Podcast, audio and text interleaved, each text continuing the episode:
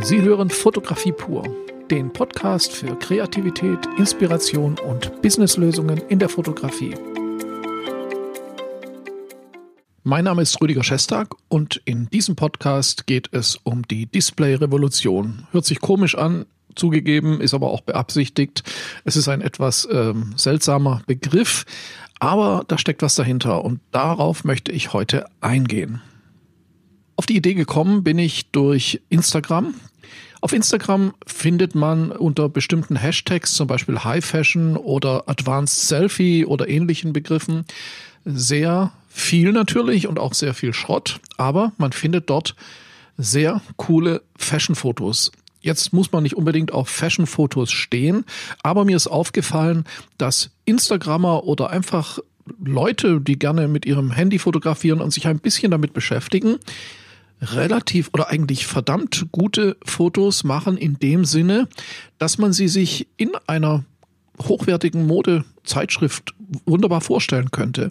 Es ist also so, dass Leute mit Handys Bilder machen, die nicht jetzt von, ich rede jetzt nicht über Bildqualität Pixel, das ist bei Instagram ja jetzt nicht so gut nachvollziehbar, aber vom Bildstil, vom, von den Farblooks, von, von dem, wie, wie Hintergründe zusammen mit der Mode funktionieren, wie Schärfe und Unschärfe konzipiert wurden, wie das Bild insgesamt in der Stimmung passt, steht eigentlich nicht mehr dem nach, was professionelle Modefotografen in Modezeitschriften abliefern. Ich rede jetzt nicht von allen, aber einige. Und das sind natürlich in der Regel keine ausgebildeten Fotografen. Und das hat mich äh, zu dem Gedanken gebracht, dass eigentlich das Kameradisplay eine größere Auswirkung auf die Fotografie hatte, als wir das uns noch in den 90ern oder in den Nullerjahren vorstellen konnten. Schauen wir mal zurück in die 70er und 80er Jahre auf die Modefotografie. Ich rede jetzt nicht davon, wie der Modestil damals war oder der Fotografiestil, aber in dieser Zeit brauchte man, um einen bestimmten Look, zum Beispiel für Zeitschriften, aber das gilt natürlich für die gesamte Fotografie, aber ich rede jetzt mal von Modestrecken, von High Fashion in Anführungszeichen, also hochwertiger Mode, äh, Modefotografie. Da brauchte man Fotografen, die eine sehr gute Ausbildung hatten. Warum? Na ganz einfach. Wenn man fotografiert hat, hat man das Ergebnis nicht gesehen. Man konnte also nicht anhand dessen, was man sieht, überprüfen, ist das gut oder nicht. Das heißt, wir brauchten Leute, die so viel Erfahrung hatten und sich so gut mit der Technik auskannten, um zum Beispiel auf einen Dia-Film mit einer Mittelformatkamera zum Beispiel Modeaufnahmen zu machen, die in den Farbenkontrasten, in der Bildkomposition exakt gestimmt haben und richtig cool waren. Ich rede jetzt mal einfach von richtig cool, also in, in der Art, dass es Modefotos waren, die auch wirklich äh, das rübergebracht haben und was, was der Kunde oder was der, das Modelabel wollte, aber auch in der Zeitschrift einen zeitgemäßen Look und auch eine künstlerische, ja, künstlerische Attitüde hatten. Also coole Modefotos mal ganz kurz zusammengefasst. So. Und ja, und das war natürlich nicht so einfach, weil ich habe auf Film fotografiert, ich habe das Ergebnis nicht gesehen. Man hat vielleicht mal schnell ein Polaroid gemacht, um zu gucken, ob Licht und Kontrast stimmt und so weiter. Aber das konnte man als Amateurfotograf natürlich nicht so gut. Und das war eben die Zeit der Profifotografen. Dann kamen die Digitalkameras. Und die Digitalkameras haben ja zunächst einmal den Vorteil gehabt, dass man auf dem Display erkennen kann, was man im kurzen Moment davor fotografiert hat. Wir haben das zunächst einmal als zusätzliches Hilfsmittel gesehen. Es hat aber, glaube ich, insgesamt auch gesellschaftlich viel, viel größere Auswirkungen. Es hat nämlich auch dazu geführt, dass man jetzt nicht nur sehen kann, was man fotografiert hat, man kann auch sehr viel schneller korrigieren. Solange man auf Film fotografiert hat, musste man warten, bis der Film entwickelt hat, dann war aber äh, entwickelt war, dann war aber meistens das Model schon weg oder auch die Klamotten nicht mehr da. Also die Korrekturmöglichkeiten waren dann erst beim nächsten Shooting quasi wieder gegeben. Und jetzt konnte man natürlich nachschauen oder auf den Rechner runterladen, anschauen und auch sofort sehen, ah, da stimmt die Bildkomposition nicht, da stimmt das Licht nicht. Äh, ist natürlich auch nicht ganz trivial, das ist logisch. Aber die Lernwege oder die Lernzeiten, also über Trial and Error zum Beispiel sind wesentlich verkürzt worden. Das heißt, die Lernkurve ist enorm gestiegen, so dass wir mit der digitalen Fotografie in relativ kurzer Zeit Fotografen hatten, die durch autodidaktisches Lernen zu sehr guten Ergebnissen gekommen sind. Und das ist aber noch nicht das Ende der Fahnenstange. Ich behaupte, dass das Display, was man nach vorne klappen kann, oder eben auch das Handy bei den Aufnahmen von Selfies, das Ganze noch einmal beschleunigt hat. Warum? Jetzt ist es plötzlich möglich, nicht erst nicht das Bild, was man gerade fotografiert hat, zu beurteilen, sondern man kann das Bild sehen am Handy oder am Display, was nach vorne geklappt ist und praktisch noch vor der Aufnahme das Layout, die Beleuchtung, die Farben so zu korrigieren, seine Pose, seine Mimik direkt zu sehen, wie es dann nachher auf dem Bild ist. Das heißt, diese Lernzeiten sind noch viel kürzer geworden und dadurch ist auch die Lernkurve enorm angestiegen. Das geht fast exponentiell. Und so kommt es eben, dass wir jetzt auf Instagram, ich rede jetzt einfach von Instagram, weil da sehe ich es am deutlichsten, eine Qualität rauskommt, die in den 70ern und 80ern selbst bei Profifotografen teilweise gar nicht möglich war oder nur bei Spitzenfotografen. Jetzt kann man also, und das finde ich eine positive Entwicklung, durch eigenes Lernen und wenn man ein bisschen ein Gespür für, ähm, ja, für, für, für Layout, ein Gespür für Stil hat, auch für Farbkomposition, kann man sehr viel selber machen.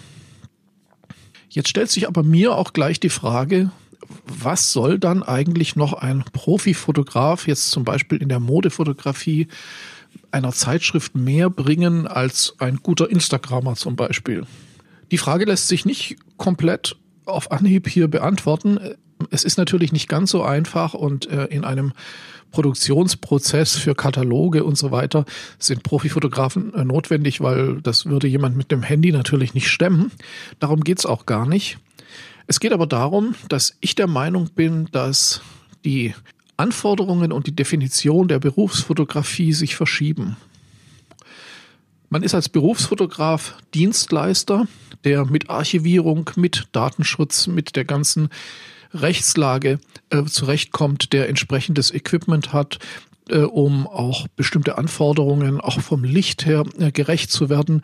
Äh, das sind natürlich Sachen, die man auch lernen muss und auch da ist die Ausbildung genauso wichtig wie früher auch.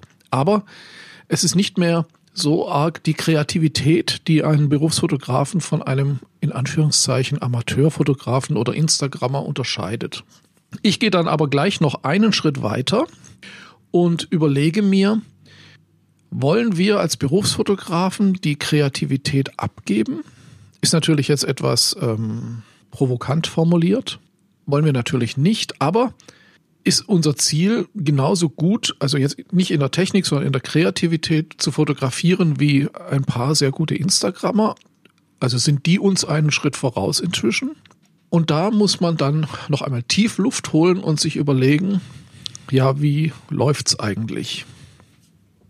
Und ich denke, als Künstler, als Fotograf, der das hauptberuflich, also in seiner Hauptzeit macht, sollte man immer einen Schritt weiter denken. Es ist ähnlich wie in der Mode. Das, was wir High Fashion nennen, also dieser sehr schicke und auch farblich gut komponierte Stil, der auch sehr gut aussieht zum Teil wo also im Hintergrund ähm, Sonnenblumenfelder sind, die exakt zur Mode passen und auch richtig schön mit Gegenlicht inszeniert und so weiter. Also einfach mal um so ein Bild zu erschaffen, was richtig, richtig gut aussehen kann. Dann ist das inzwischen Mainstream. Also das, was noch vor zehn Jahren in den Modezeitschriften High Fashion genannt wurde, ist jetzt in den Mainstream gekommen und wird richtig gut reproduziert.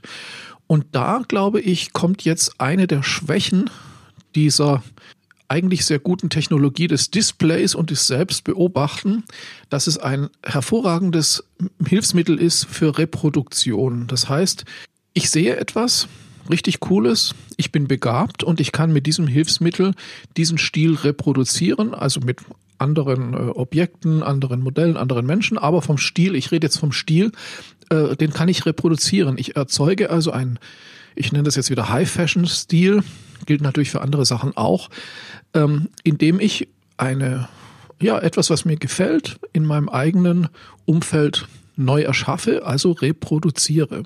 Und jetzt kommt die Aufgabe des Künstlers und die Aufgabe des Berufsfotografens, der den Anspruch hat, eben auch äh, gestalterisch ähm, aktiv zu sein und auch vorne zu sein. Wir müssen jetzt oder sollten jetzt neue Wege beschreiten. In der Mode ist genauso. Äh, irgendwann ist es in Paris auf den Laufstegen neu und dann dauert es ein paar Jahre und dann gibt's das ganz platt gesagt bei H&M auch. Und dann ist es eigentlich schon so Mainstream, dass es zwar, dass sich jeder jetzt schick anziehen kann, weil es das jetzt überall günstig gibt, aber dann müssen die Designer oder die Kreativen eigentlich schon zwei Schritte weiter sein.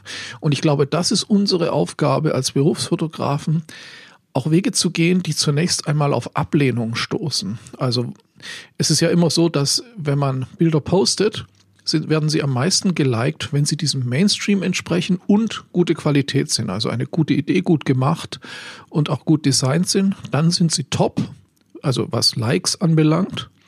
Und wenn man neue Wege begeht, also auch manchmal so ein bisschen krass oder so wie man es nicht gewohnt ist, arbeitet, dann stößt man sehr viel auf Ablehnung. Aber wenn man das gut macht und wenn man überzeugt ist von seiner Idee, dann sollte man sich davon nicht abbringen lassen. Vielleicht ist das ein Stil, der sich irgendwann auch wieder durchsetzt. Weil immer dann, wenn High Fashion zu High Fashion wird, dann wollen wir wieder das echte Leben, das Gesicht, das nicht tot retuschiert ist oder auch die, das Bild, was jetzt nicht zu harmonisch in den Farben zusammenstimmt, das nicht zu stark an eine Modezeitschrift erinnert. Das heißt, jeder Trend hat auch wieder einen Gegentrend und wir müssen eben vorne mit dabei sein. Aber auch da hilft uns natürlich dieses wunderbare Display. Und je länger man sich dann mit der Fotografie und mit dem Gestalten beschäftigt, desto weniger braucht man das Display. Und auch da unterscheidet sich dann ein erfahrener Berufsfotograf vielleicht von einem guten Instagrammer, die ich übrigens auch sehr schätze. Ja, vielen Dank fürs Zuhören. Ich äh, hoffe und ich würde mich freuen, wenn Ihnen dieser Podcast gefallen hat. Lassen Sie gerne einen Kommentar da oder eine Rezension und äh, empfehlen Sie diesen Podcast gerne weiter. So, das war's mal wieder für diese Woche. Ich freue mich, dass Sie dabei waren und würde mich auch freuen, wenn Sie einen Kommentar oder eine Bewertung hinterlassen würden. Ansonsten bis zum nächsten Mal. Rüdiger Schestag.